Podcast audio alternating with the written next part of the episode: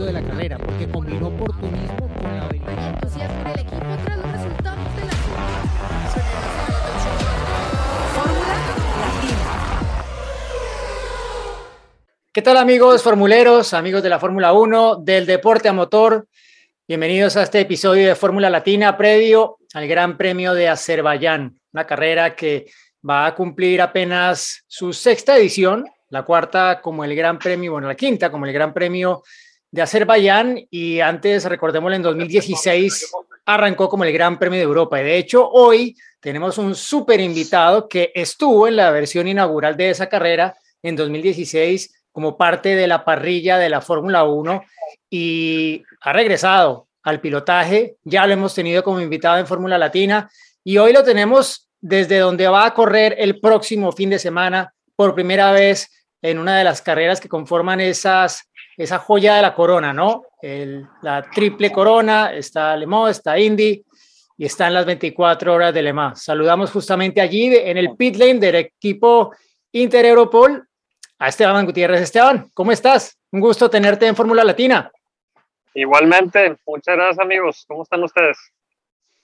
Muy bien, muy contentos de tenerte. Le doy el paso allí, a Juan, también para que te saluden y podamos empezar este diálogo. Con muchísimo gusto. Adelante. Esteban, qué gusto verte. Ya lo sabes, eres un gran amigo de la casa y bueno, pues sí. Eh, voy, a, voy a citar algo que dijo Diego antes de, de que comenzáramos a, a grabar que se te ve mejor la pista que la oficina y sin duda qué gusto volverte a ver ahí.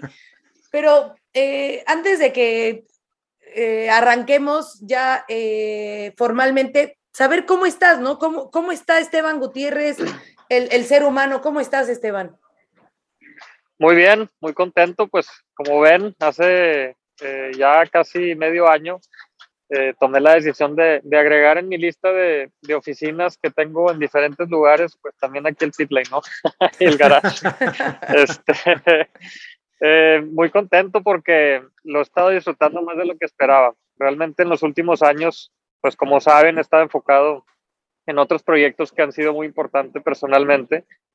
Y pues estar de regreso en la pista tratando de encontrar ese equilibrio entre, entre lo que me apasiona, que, que pues es en dos partes, pues son las carreras en lo primordial como piloto y también la parte de los negocios, pues encontrando un balance y un equilibrio entre esas dos y pues la verdad es que este campeonato mundial de resistencia ha sido una gran, una gran forma de estar de regreso en las pistas y, y pues mejor aún que, que ahora este fin de semana estoy en las 24 horas de Le Mans por primera vez.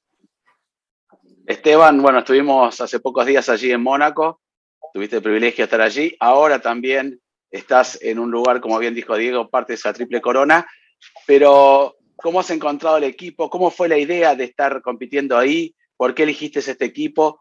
Y bueno, saber un poco más eh, esa decisión que es tan importante.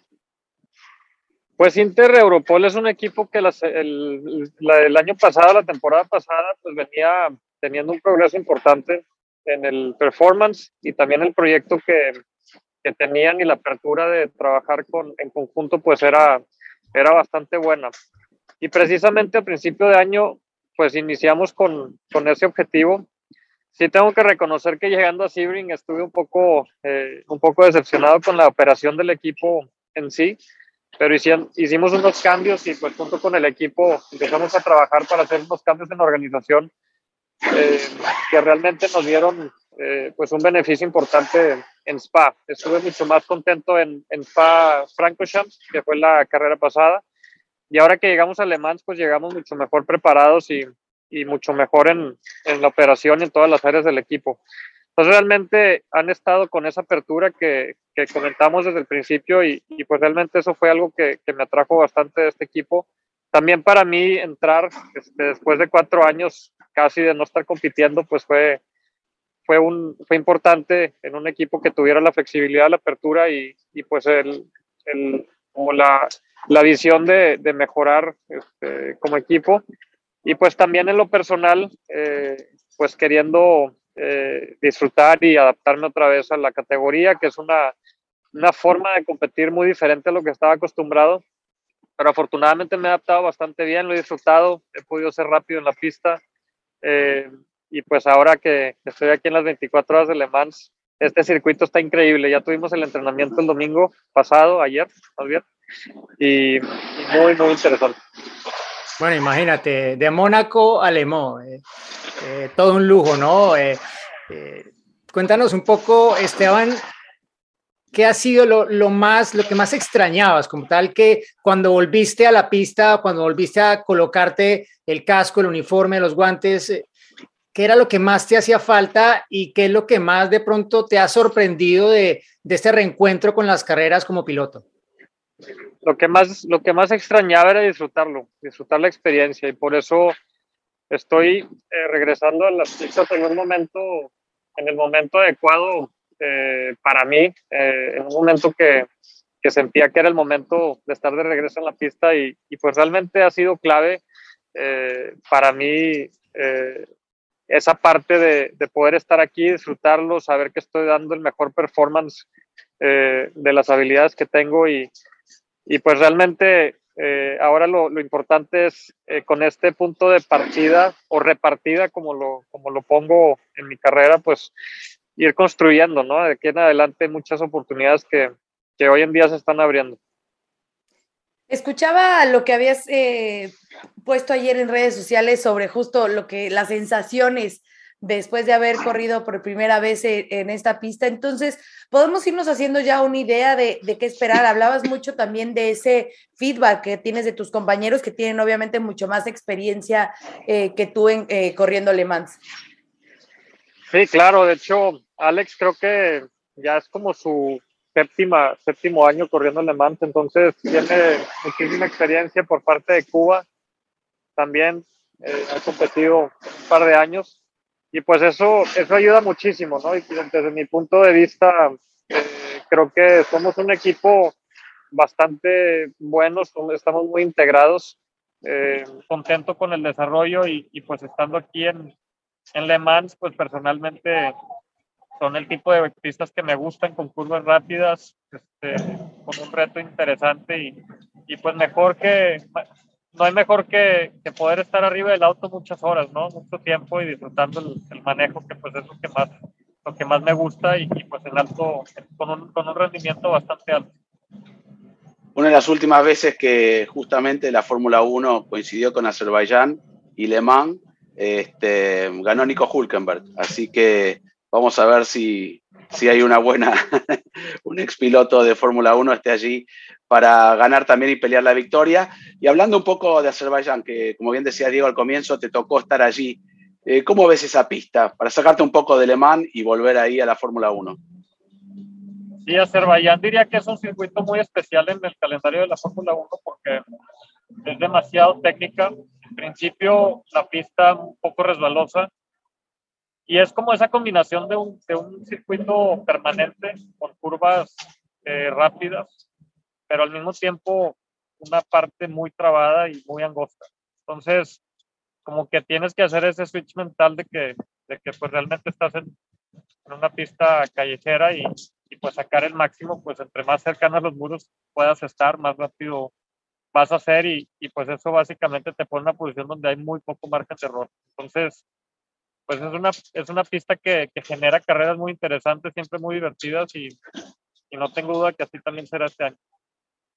Continuando con el tema de Fórmula 1, Esteban, ya que, que lo abordamos, eh, está obviamente en México viviendo un momento increíble, ¿no? Eh, diría que en general en el deporte motor y, y, ojalá que tú te sumes a eso con tus resultados pronto, pero tener eh, pues un piloto en un equipo de punta de Fórmula 1 como Checo, conseguir la victoria en Mónaco, tener, según dice Christian Horner, la libertad para pelear por el título mundial, sí si se consigue mantener ese nivel a lo largo de la temporada, aparte de eso lo que está haciendo Patricio Ward, pero en particular lo que eh, está ocurriendo con Checo. Quería preguntarte, eh, tú lo conoces muy bien, has corrido contra él, ¿te sorprende lo que está logrando Checo en este momento y, crees, de acuerdo a lo que conoces, lo que has visto, que él puede ser un genuino rival por el título mundial este año?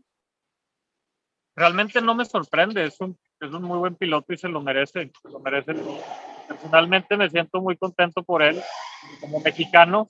Eh, probablemente no, no tanto por la parte de, Red Bull, porque estoy con Mercedes y veo más por, eh, por Mercedes, pero, pero como por la parte de, Checo, pues realmente eh, me da muchísimo gusto, se, se, merece lo que está viviendo y lo que está logrando hoy en día.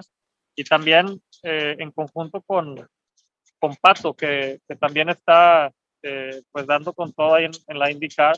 Creo que es un, como bien lo mencionan, es un muy buen momento para México.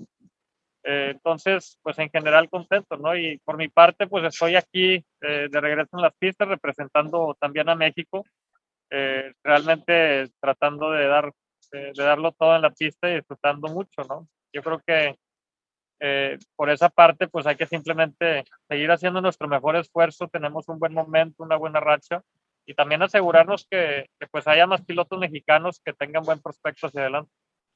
Te pues, preguntaba por el, por el Mundial eh, y Checo ahí metido. ¿Cómo, ¿Cómo, lo ves? Sí, yo creo que con digo, la diferencia de puntos es mínima. Creo que son 15 puntos, ¿no? Contra, sí. contra Max.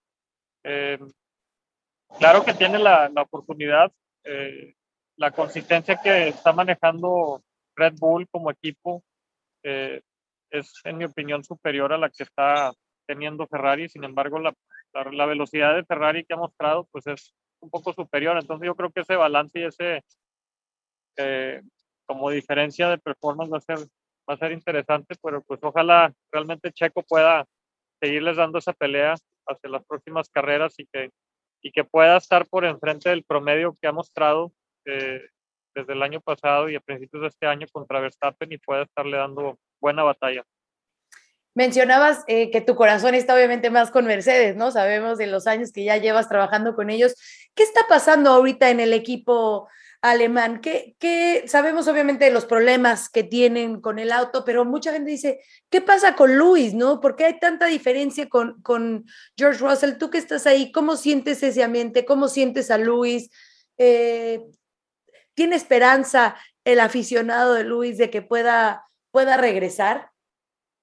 Pues mira, algo que, que me gustaría describir, eh, que yo creo que es la forma más, más sencilla de hacerlo, es que como equipo es la primera vez en probablemente una década que, estamos en esta posición, que iniciamos la temporada y no tenemos el pace desde el principio y que tenemos un reto pues importante por ese lado en el que me escuchan ahí o no se sí, escuchó perfecto. un poquito ah, viciadito el audio, pero te escuchamos. Sí, Tú, es, vale. Se entiende. Tú síguete sí, inspirado. Eh, vale. eh, no, y pues básicamente el equipo, eh, pues con este reto que, que, se está enfrentando hoy en día, es algo nuevo, es algo nuevo, aunque suene un poco, eh, un poco raro, pero, pero realmente es, es nuevo en la última década y han sido muchos años de, de muchas victorias, de mucho éxito. Y pues siempre teníamos que, que, llegar a un punto en donde nos íbamos a topar con esta situación. Sin embargo, hoy en día internamente en el equipo está muy motivado, está haciendo todo y se está trabajando en todas las áreas para tratar de, de tener el, el, el, mejor development posible y ser lo más eficientes posibles en ese aspecto y recuperar. Lo que sí es que tanto por la parte de George principalmente, pues se ha maximizado eh, los resultados bastante George ha hecho un, un, gran trabajo, mejor de lo que probablemente nos esperábamos. Y por la parte de Luis, pues ha tenido muy mala suerte, ha tenido probablemente mucha, muchas carreras y, y una década de muy buena suerte en todos los aspectos. También obviamente muy buen trabajo, pero la suerte combinado con el, con el trabajo y el, el performance que ha tenido, pues se, se ha juntado de forma positiva y pues esta temporada simplemente le ha tocado pues situaciones de muy mala suerte este, que no le han permitido pues maximizar el resultado.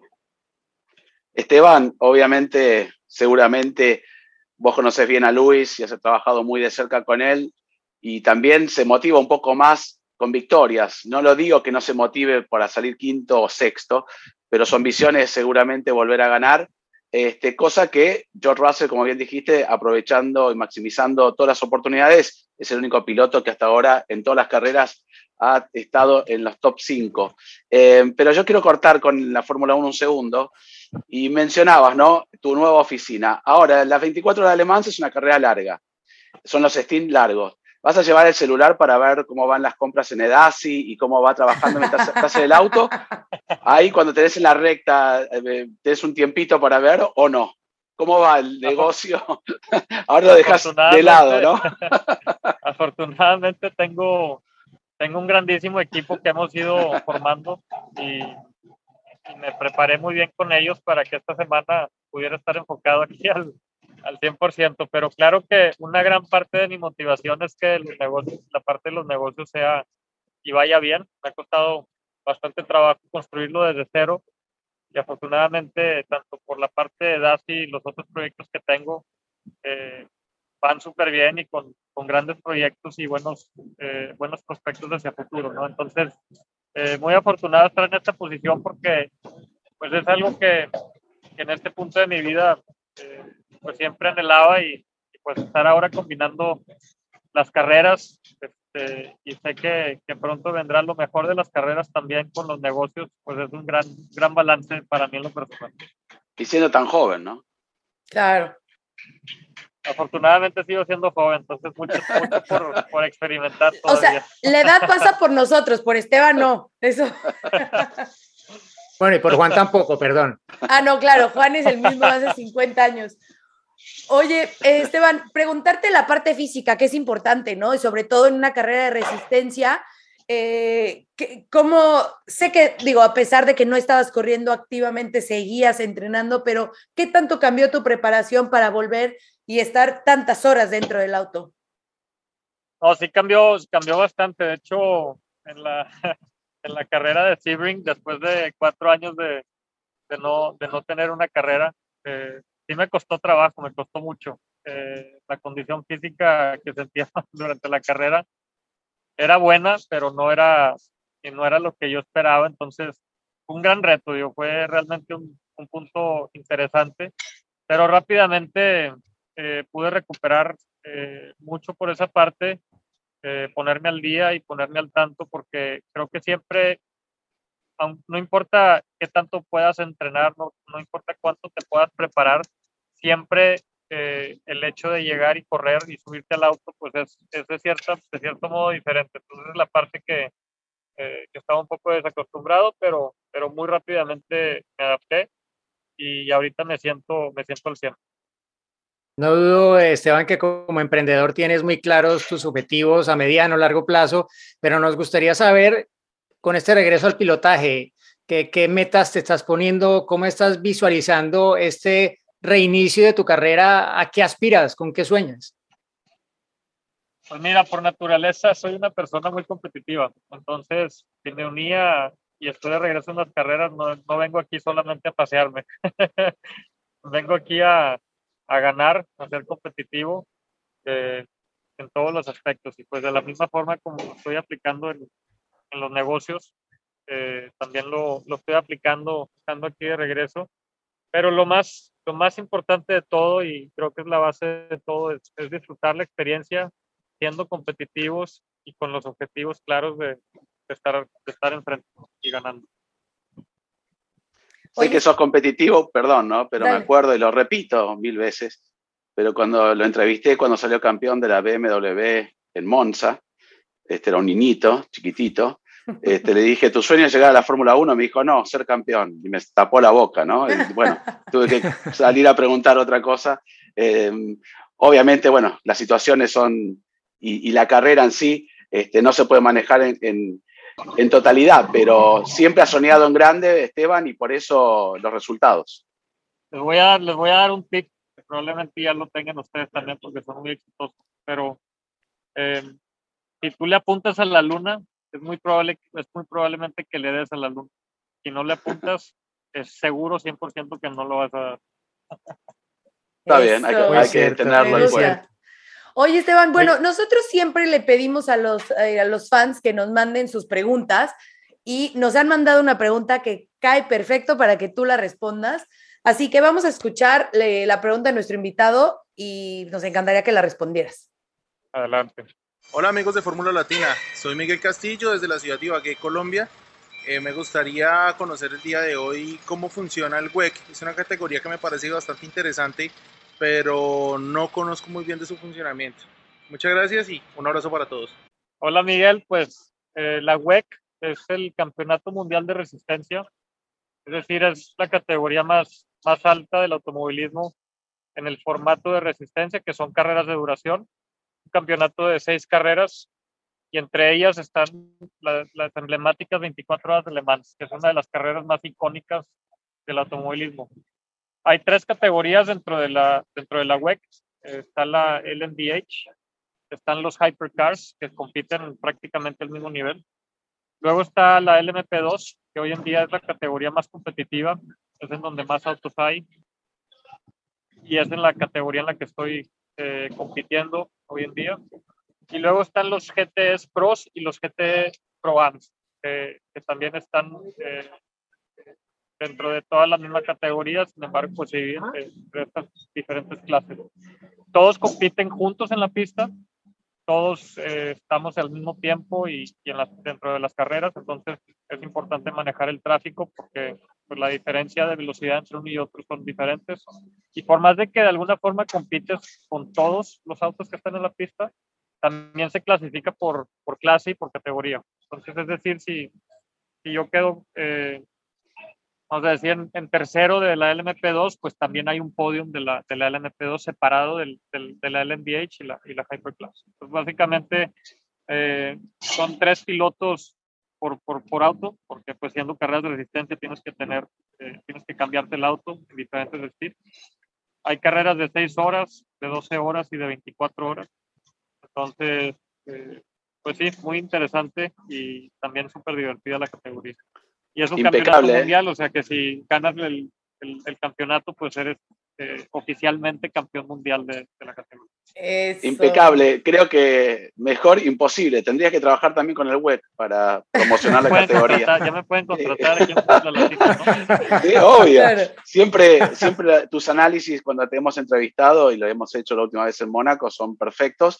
Y hay que destacar, ya que estamos, y hablando del campeonato, eh, que el campeón y el campeón reinante de las 24 horas de Le Mans es un argentino, José María López, que lo conoce muy bien también a Pechito, que va a estar defendiendo el título. Muchas gracias, Juan. Ya te, veo tanto en la televisión que ya se me pegó todas tus habilidades. Muy bien, bueno, sí, bien lo dice Esteban, eh, la categoría en la que está corriendo él es la más competida 27 de los 62 autos inscritos para esta edición 2022 de la carrera son de la categoría del MP2 y los nombres que hay allí, bueno, ni les cuento. Eh. hay una categoría por encima, pero tiene muy pocos participantes en este momento, van a ir llegando y cada, cada que avance el año se conocen más de los prototipos que se van a unir a esa categoría tope el próximo año, donde ojalá podamos ver en algún momento a Esteban Gutiérrez. Esteban, muchas gracias por habernos acompañado hoy en Fórmula Latina. Ha sido un placer, un gusto escucharte, un gusto verte de piloto nuevamente y la mejor de las suertes para la carrera de este fin de semana. no, pero que no se vaya. Falta una hora. Falta una hora. Todavía nos queda programa, Esteban. ¿No te quieres quedar? Me encantaría, pero me están hablando aquí en el garage. Ah. No, Esteban, muchas gracias. Ay, mira que los que están escuchándonos, cámbiense a YouTube para que vean que nos está enseñando Esteban todo el garage. Muy bien, muy bien, muy bien, Esteban. Pues muchísimo éxito, gracias por eh, acompañarnos y pues bueno, pues ya nos veremos a tu vuelta a ver qué tal para que nos cuentes la experiencia. Claro que sí, con mucho gusto. Gracias por la invitación a platicar aquí con ustedes. Un fuerte abrazo. Gracias. 34, número 34, el coche amarillo y verde. Ahí lo ven, clarito, para que lo identifiquen el fin de semana, Esteban Gutiérrez. Bueno, ahí estaba Esteban Gutiérrez. Pasamos página de Lemo. Ya estaremos más pendientes durante el fin de semana. Tienen la clasificación este miércoles al final de la tarde, noche. Pero un gran premio que tiene una historia muy corta el Gran Premio de Azerbaiyán, que arrancó como ese Gran Premio de Europa en 2016. La semana siguiente al Gran Premio de Canadá de esa semana, me acuerdo, de esa temporada, perdón, 2016. Un eh, Gran Premio que, que siempre trae buenas carreras, ¿no? Creo que es esa carrera que contrasta con Mónaco, a pesar de que es un circuito urbano, pero que tiene, bueno, esa zona de aceleración y esa recta larguísima que ya garantiza que va a haber adelantamientos que veremos cómo se da con estos autos 2022 y esa zona trabada, o sea, contrasta las altísimas velocidades con el punto más angosto de un circuito en todo el campeonato, ¿no? Esas curvas 8 y 9 donde ya varios han visitado la, la barrera, eh, incluso el propio Checo en alguna ocasión, creo que ha tenido dos accidentes allí y uno fue allí, el otro un poco más adelante en lo que vendría siendo la curva 15 antes de, de iniciar eh, el descenso hacia el nivel mm, casi que un poco bajo el nivel del mar, como está Bakú ubicada eh, geográficamente, pero no sé, chicos, ustedes con qué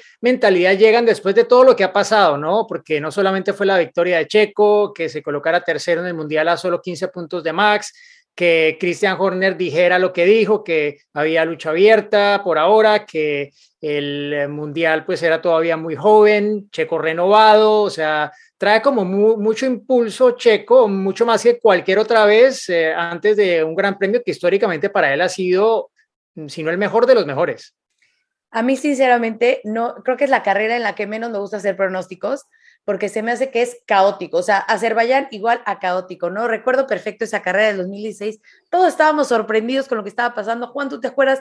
No podíamos movernos del, del media pen, del corralito, porque era uno tras otro, tras otro, que el accidente, que no sé qué, en ocasión Lance Stroll que terminó en el podio, bueno, esas dos que Checo antes de la victoria terminó también ahí, eh, mencionabas ese el accidente en una clasificación en la cual la iba haciendo súper bien, finalizó segundo, pero tuvo que cambiar la, la, caja por ese, ese incidente, entonces arrancó séptimo, pero siempre le ha ido muy bien a Checo ahí, o sea, se le da ese circuito, se le dan los callejeros, pero es difícil hacer un pronóstico con una pista que está abierta para cualquier oportunidad, ¿no? O sea, tienes que estar ahí, es una pista en la que si siempre tienes que estar pilas en Fórmula 1 porque nunca sabes qué le va a pasar al de enfrente, bueno, Azerbaiyán me parece que eleva eso a la décima potencia porque es más, incluso si volvemos al tema de Checo, lo que sucedió con, con Luis el, eh, año pasado, ¿no?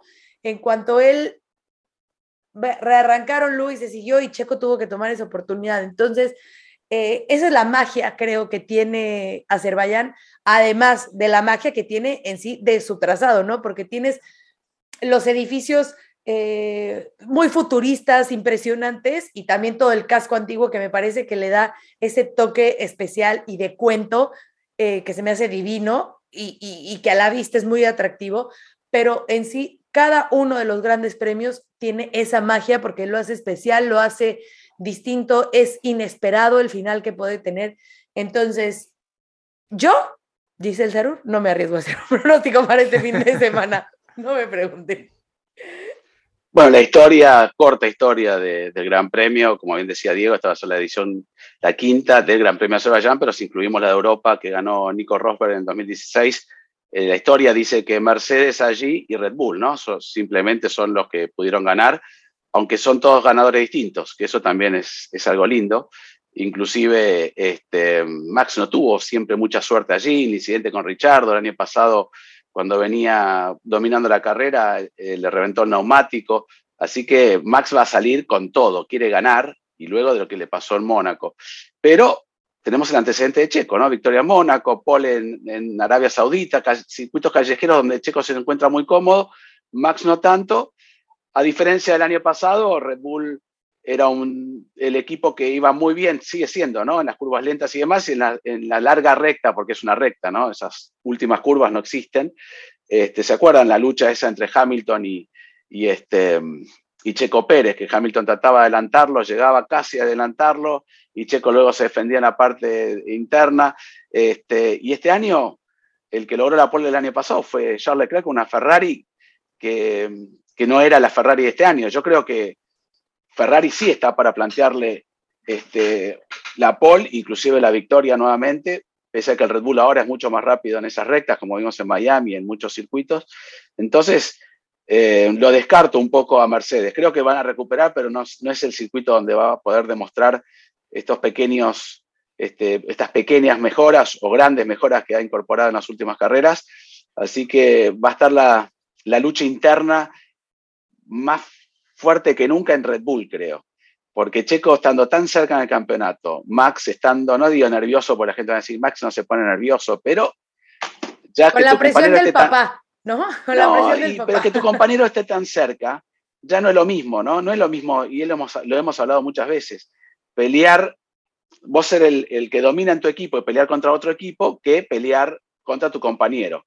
eh, lo hemos vivido con Rosberg y Hamilton y demás, y eso conlleva a cierto malestar dentro del equipo, Alonso, Hamilton, cuando hay dentro del equipo una interna, hemos visto que no ha terminado bien. Todavía no está por llegar a esa situación, creo que Max que tiene más victorias, tiene una clara, una clara ventaja, no una pequeña ventaja sobre Checo, pero en algún momento van a llegar a esa situación. Y Max sabe que si, no sé, se pega, eh, tiene un inconveniente, no solamente lo pasa Leclerc, sino su compañero de equipo. Entonces, yo creo que a Max la presión siempre la ha administrado bien, lo demostró el año pasado compitiendo con Lewis Hamilton, ¿no? no Es el campeón y demás que vamos a hablar de que... Pero yo creo que en Red Bull hay un clima distinto a lo que había el año pasado. Este, pese a que cada uno sabe el rol que tienen, pero lo dijo Christian Horner, inclusive tuvo que salir a aclarar, nosotros no somos ni Pérez Racing ni Verstappen Racing, somos Red Bull. Y eso cuando uno lo tiene que aclarar, significa que por lo menos la interna comenzó allí a pasar algo, ¿no? Como Jos Verstappen, como dijiste Giselle.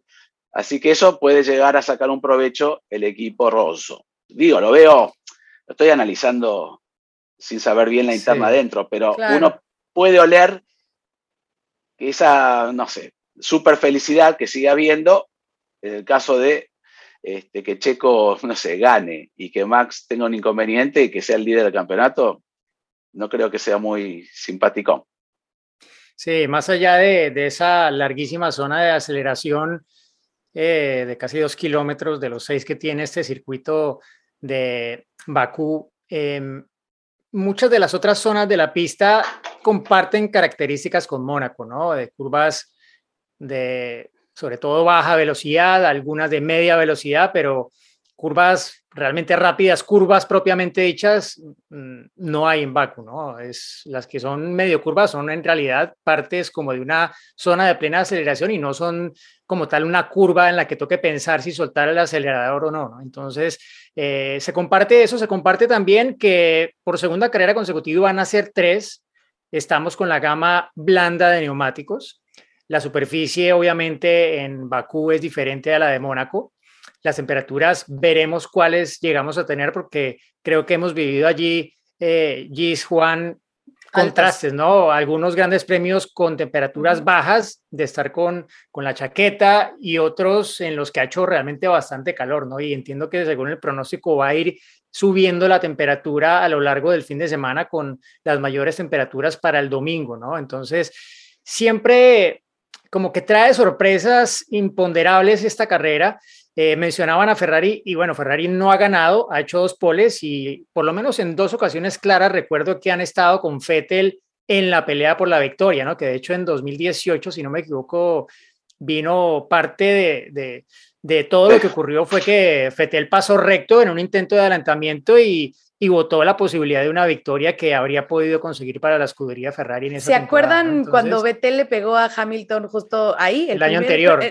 fue el 2017, ¿no? sí, sí, cuando ganó Richardo. Cuando les, le da el volantazo y le da a Hamilton y todo el mundo de qué le pasó. Yo son mejores amigos.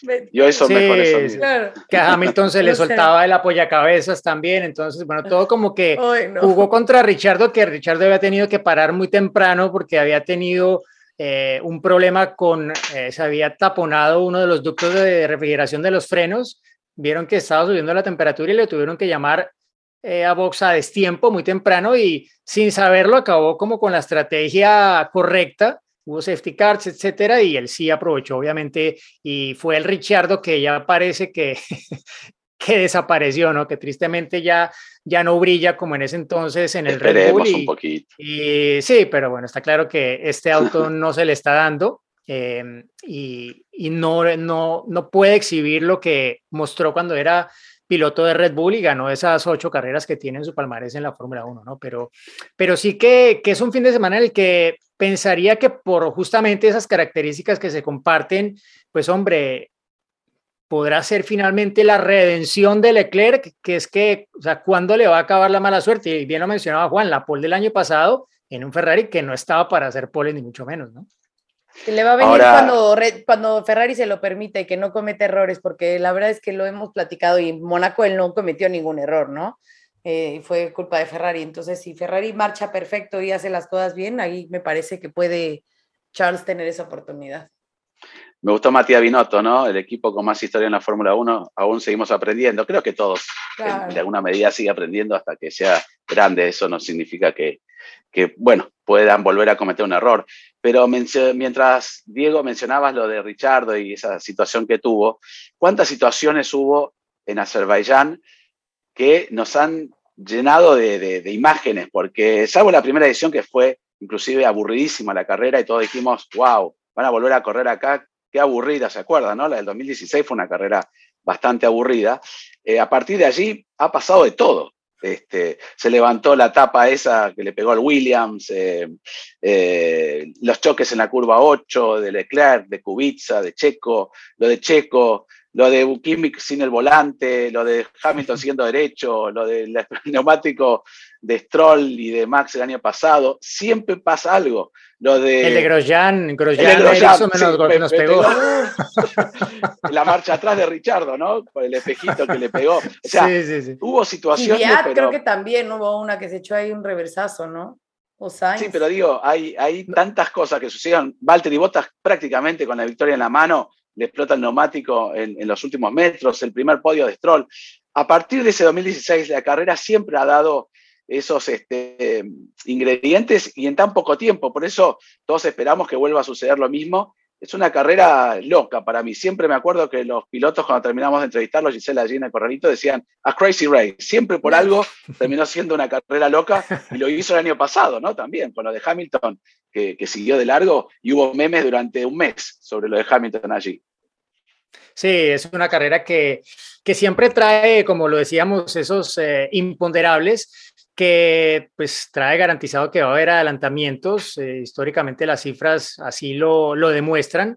Como lo decía antes, habrá que ver cómo es con estos autos, con estos neumáticos también un poco, pero eh, también si hay ajustes en las zonas de RS respecto al pasado, porque eh, es curioso, pero muchos de los adelantamientos se llegan a producir incluso antes de la activación del DRS porque tan fuerte es la succión en esa recta, sobre todo cuando el viento sopla de cara, que, que, es que no hace falta casi el DRS, ¿no? También hay una segunda zona de DRS en la recta que une las curvas 2 y 3, que allí también uh -huh. se dan algunos buenos adelantamientos, a veces mm, lo que pasa en una se invierte en la siguiente recta, en la siguiente zona de DRS y es algo que tienen que aprender también un poco a, a gestionar los pilotos, ¿no? Pero es ya iniciar prácticamente, chicos, una, un segundo tercio de la temporada, ¿no? Que pienso que va a ser un poco más decisivo en términos de determinar realmente si la lucha va a ser, como parece hasta ahora, solamente de Red Bull y Ferrari y si en realidad habrá verticalización en ambos equipos o no. Porque en Ferrari yo creo que lo tiene complicado Sainz, ¿no? ¿Crees? Pues mira el o sea, para, pero, pero para el campeonato o para esta carrera. No, no, estamos hablando del campeonato. Ah, okay, okay, en suma, okay, claro, en suma. Yo pensé que decías de, de, esta carrera. No, sí, para el campeonato. Que tampoco no ha sido la mejor para Sainz.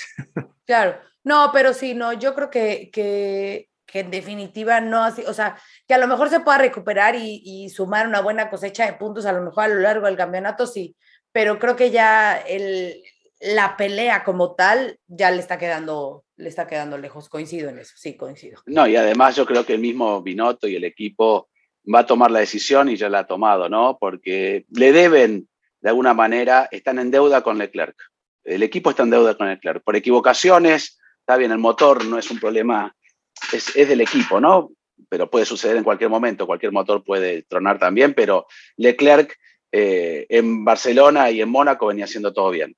O sea, son dos carreras consecutivas donde Leclerc este, falla el equipo, vuelvo a repetir, ¿no? El motor no, no es una culpa del equipo, pero se lo adjudico al equipo porque como pilotaje no hizo nada mal. Exacto. Entonces necesitan ahora apoyar al 100% y Carlos seguramente lo va a entender, seguramente va a ganar también porque está en condiciones de ganar, pero en, en Azerbaiyán Leclerc no tiene rivales, ¿no? Porque lo demostró en la Fórmula 2, ¿se acuerdan? Cuando falleció el padre justo unos días antes, que se puso en el casco, gracias Pa, eh, merci Pa, no me acuerdo ahora, thank you. Eh, y una carrera que él le gusta mucho y también la siente mucho. Entonces yo creo que va a ser el rival a vencer sin descontar a Checo, como dijimos, y a Max. Y perdón que sigo interrumpiendo, pero me acuerdo de los, el incidente con Checo también, ¿no? En esa... Oh salida de la curva Claro, 2, claro. apretada allí, o Alonso terminando en dos ruedas, que hicieron un meme MotoGP, ahora anda en moto. Por eso hay muchísimas cosas que uno le va recordando, se va acordando de, de Azerbaiyán y, como bien decía Diego, puede hacer calor, porque te acordás, Giselle, que fuimos en un tour que se llama la Tierra de Fuego, ¿no? Le dicen, o algo significa Sí, la Tierra de sí, Fuego, sí, que salía fuego de abajo de la Tierra. Sí, Eh, es una gas. cuestión de que tiene, exactamente, tiene gases la Tierra y entonces llamaradas eh, de fuego, eh, les voy a compartir, por ahí tenemos algunas fotos de ese tour y sí, por eso se le llama la Tierra del Fuego, porque literal de la nada eh, se provoca este efecto natural que, que provoca, eh, pues sí, ese fuego en, en las zonas montañosas. Perdón, ¿puedo pronosticar algo para el fin de semana? Y se va a enojar la gente porque tiene muchos fanáticos, pero creo que sí. ¿Quién es el que primero se va a pegar? Ya, ya sé, ya sabía por dónde ibas tú. Siempre podemos contar con, con él para agregar una- No, no, un no, elemento entonces, de aleatoriedad a la carrera. No lo nombramos a uno de los pilotos que va a ser local en, en, en Parte dos de, la tarea de los estrategas es determinar en qué vuelta va a ocurrir para planificar ocurrir. acorde a las Claro, estrategias. ¿Cuál Claro. es la vuelta con la mayor probabilidad de choque de, de ese auto azul? Ese auto azul. Bueno, qué Eh, pena, no, le- no le debe estar pasando nada bien No, la no, Tifi. no. Oigan, pero hablando de, de- de- de coches azules y ya para cerrar un poco, porque claro, en México sobre todo que es donde más nos ven y están pues obviamente súper eh, sintonizados con todo lo que pasa con Checo, con todo lo que se dice de él, dentro, fuera del paddock, etcétera. Eh, se viene obviamente creando cada vez más esta rivalidad, eh, pienso, confeccionada más fuera que dentro, ¿no? Porque creo que entre ellos no hemos visto ningún roce todavía, ¿no? Y, y creo, no sé cómo lo ven ustedes, que, que igual que puede haber órdenes de equipo como las hubo en Barcelona, pero no necesariamente para marcar estatus, sino para maximizar el resultado del equipo. ¿Y a qué me refiero con eso? Que, que si un piloto viene más rápido o definitivamente está en una estrategia que apunta a tener un mejor resultado que el otro, pues es probable que, que les pidan a los pilotos que colaboren con, con esa Con situación. ¿no? Que a veces puede esto determinar que alguno se vea desfavorecido en el campeonato, sí, pero lo que yo sí creo es que con los antecedentes, y hay que recordar el de Bakú, porque los dos momentos, digamos, los más explosivos que yo recuerdo por lo menos en la historia de Red Bull, Sí. son entre compañeros de equipo, el que mencionábamos la semana pasada, Turquía 2010, cuando chocaron Weber y Vettel, y luego cuando chocaron Richardo y Max. y Verstappen en este Gran Premio de Azerbaiyán, que ya se habían rozado por lo menos tres veces sí, sí, hasta sí, que sí. ocurrió lo que ocurrió. O sea, yo creo que Red. Bull no va a dejar que lleguen a eso. No sé cómo lo ven ustedes. Bueno, y aparte está el Multi-21, pero esa vez no hubo contacto. Casi, pero, pero no hubo.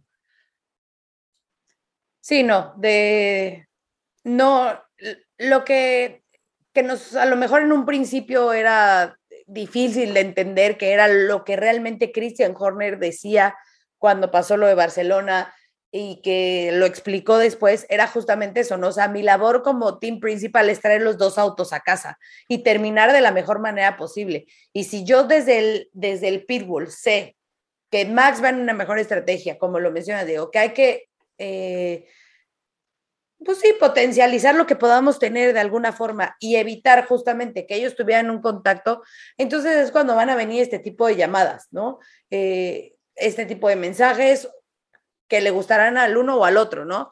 Dependiendo en qué situación estén. Pero claro, la, la tarea principal es esa, evitar que, que sus dos autos tengan algún encuentro en la pista que no les beneficie para entregar el resultado que es ese llevar los dos autos a casa y que se sume la mayor cantidad de puntos, no solo para el campeonato de pilotos, sino para el de constructores, que también es importante.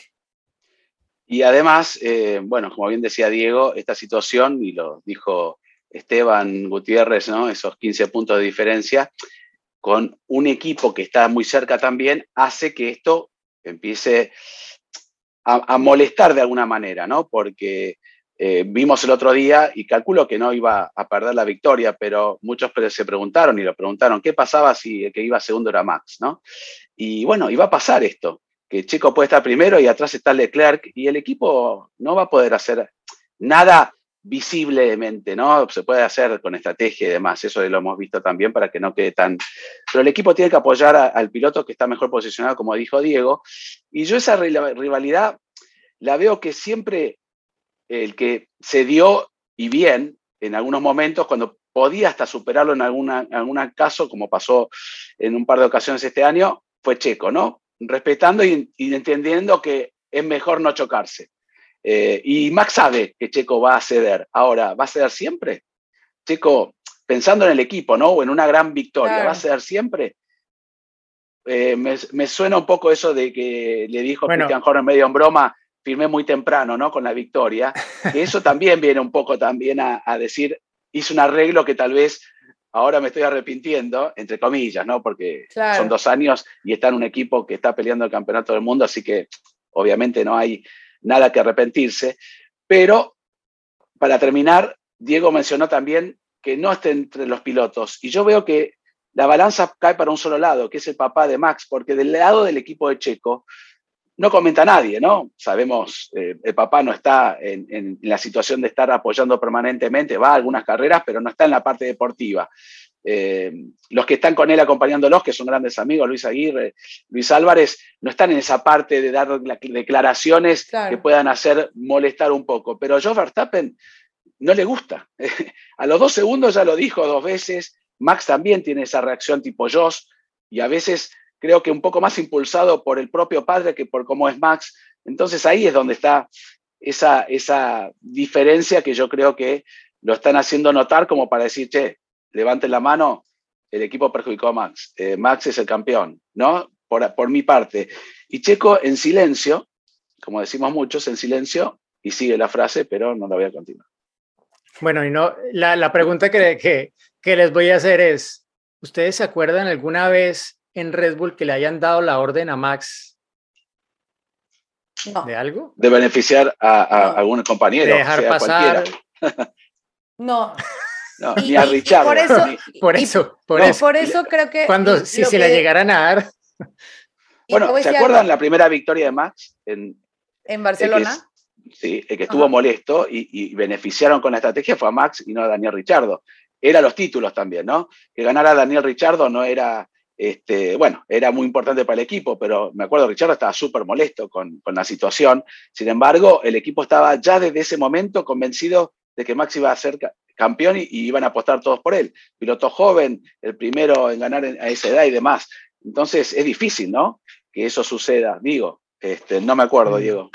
Tendremos que ir a, a la interna del equipo. Te voy a decir por qué, y, y, justo, o sea, si haces un análisis de todo eso y ves en el pasado, nunca ha habido una orden que realmente afecte a Max, ¿no? Siempre ha sido para beneficiarlo. Solo por te hago un paréntesis. te hago un paréntesis. Me, me acabo de acordar de una en Alemania en Hockenheim hace unos buenos años, pero fue ¿En Toro Rosso que realmente, no, en Red Bull, eh, no estaban como peleando realmente por las victorias o por el título, era más la posibilidad de podio tal vez, porque ya se sabía que los Mercedes iban 1-2 y ellos estaban ahí pescando lo, lo que se pudiera.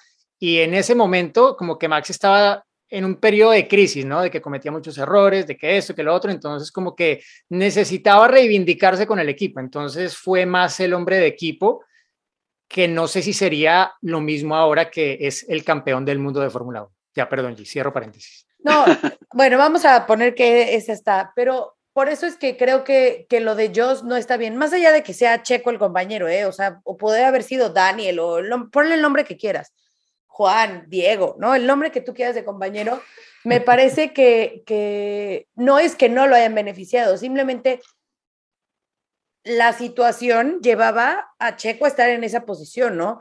La posición de arranque, eh, la vuelta que hizo cuando cambió los, los neumáticos intermedios. O sea, creo que está un poquito de más esa declaración porque el equipo no, no es que hiciera algo para perjudicar a Max, a mí me parece. O sea, fue la situación como se fue dando y así se fueron acomodando los resultados. Entonces, oye, que el equipo le dijo, este justo, Max, tienes que dejar de pasar a Checo, porque, ah, entonces sí puedes decir, está beneficiando al otro piloto, pero me parece que en este caso nunca hubo ninguna llamada, ningún movimiento que fuera para beneficiar a Max, eh, que fuera para beneficiar a, Checo en lugar de a Max, ¿no? Entonces, eh,